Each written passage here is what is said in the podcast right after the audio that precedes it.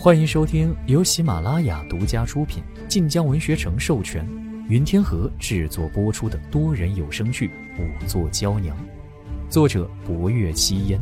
欢迎订阅。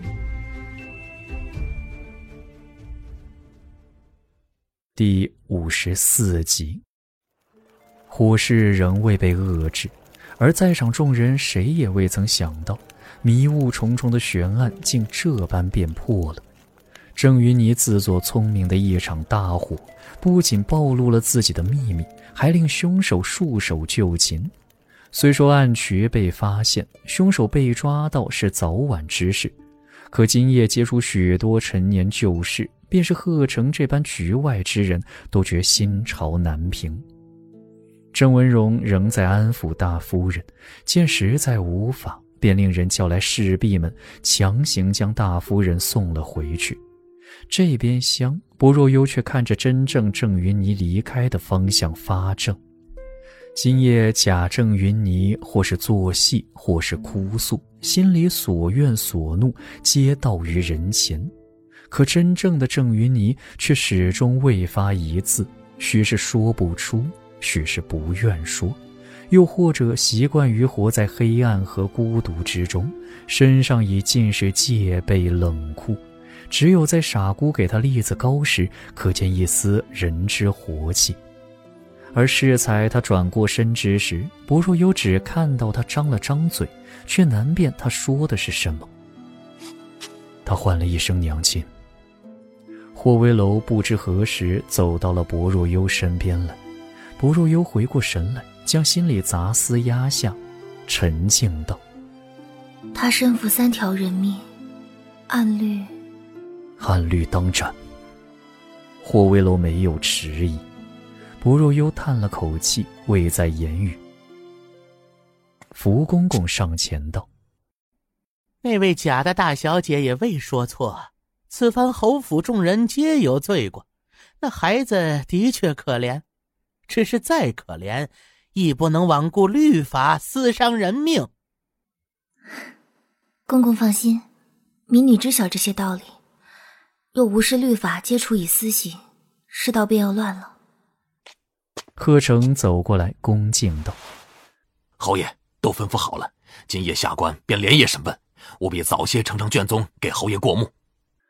不必给本侯过目，此案至此全权交于你审理，之后的卷宗按例呈交刑部便可。”侯爷要离开青州了。侯爷此番本就是有公差去往洛州的，来你这里乃是受了老信阳侯所托罢了。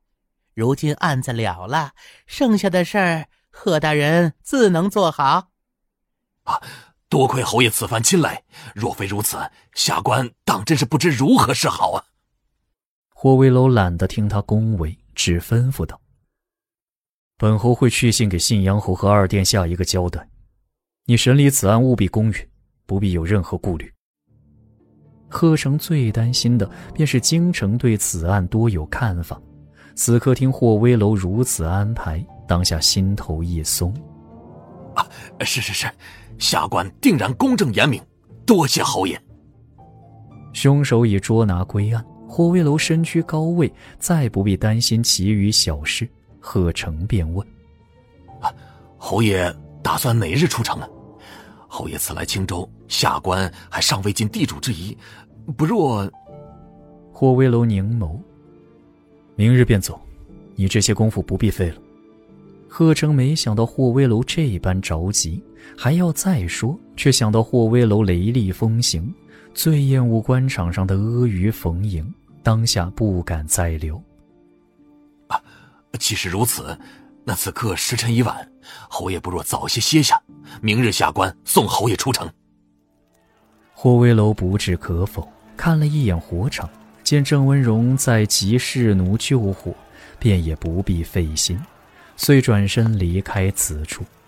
走了几步，回头见薄若幽站在贺成身边，正说着什么，火光烈烈，倒是映出他身姿纤柔挺秀，那眉目也颇为顺眼。他收回视线，忽而觉得手中还有一物，垂眸一看，却是适才那耳坠。于是随手对着福公公一抛，福公公不知何物，待接住一看，微讶：“哟，这不是郑大小姐的耳坠吗？”霍威楼忽而轻笑一下，虽是他的耳坠，却并非他今日掉落的那枚。福公公一听此言，瞪大了眸子：“啊！”侯爷令绣衣使离开，根本不是去搜府库，而是去找耳坠。此番侯爷同薄姑娘说了半晌的悄悄话，莫非？霍威楼唇边笑意更深。他见郑云霓掉了耳坠，才想出了这等主意，倒是个聪明的。郑云霓彼时虽在说谎，却十分镇定，几番说辞皆有备而来。不若幽离得近。一眼看到他耳坠掉落，却并未贸然开口发问，而是细细查看，见他身上的确有放火的嫌疑，方才请霍威楼借一步说话，后又献策，与霍威楼一唱一和，演了一出好戏。福公公恍然大悟：“哎呀，难怪说了那般久啊！贾大小姐到底有些心慌。”侯爷后来一番发问，也令他乱了阵脚，最后又出现耳坠为铁证，他便只能认了。哎呦，好妙的法子呀！适才案子得破，霍卫楼心境还有些沉肃，此刻却眉眼都松快了三分。忽而想起什么似的，问福公公：“让你往京城传的消息，可有回信了？”东西在路上了。如今瞧这情形，是否直接送去洛州？他们明日离开青州，东西送来青州，人都不在了，自然应该改道送去洛州。霍威楼本该立刻出言否定，可他却忽然觉得福公公这主意很是不错。可他到底不曾立刻决断，只先回了客院。刚入书房，霍威楼便见桌上摆着两封新到的公文。其中一封正是从洛州而来，他当先拿起洛州来的公文打开来看，只看了一半，眉头便皱了起来。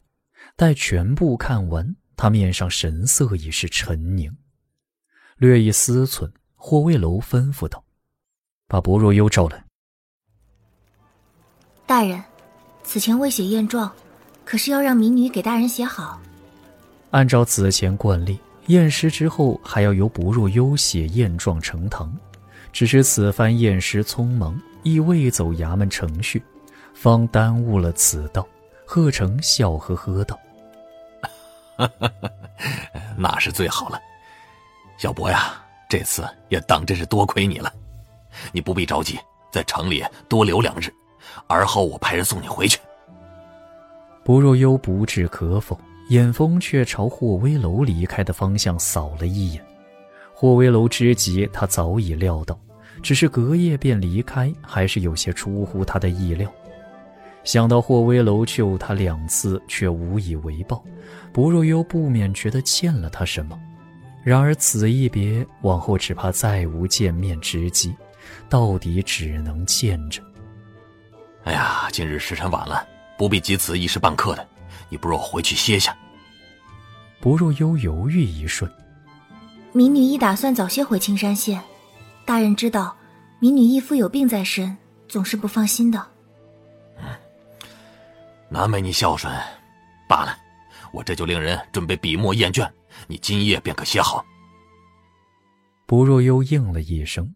这时郑文荣走了上来，他适才带人救火，此刻身上沾了不少烟尘。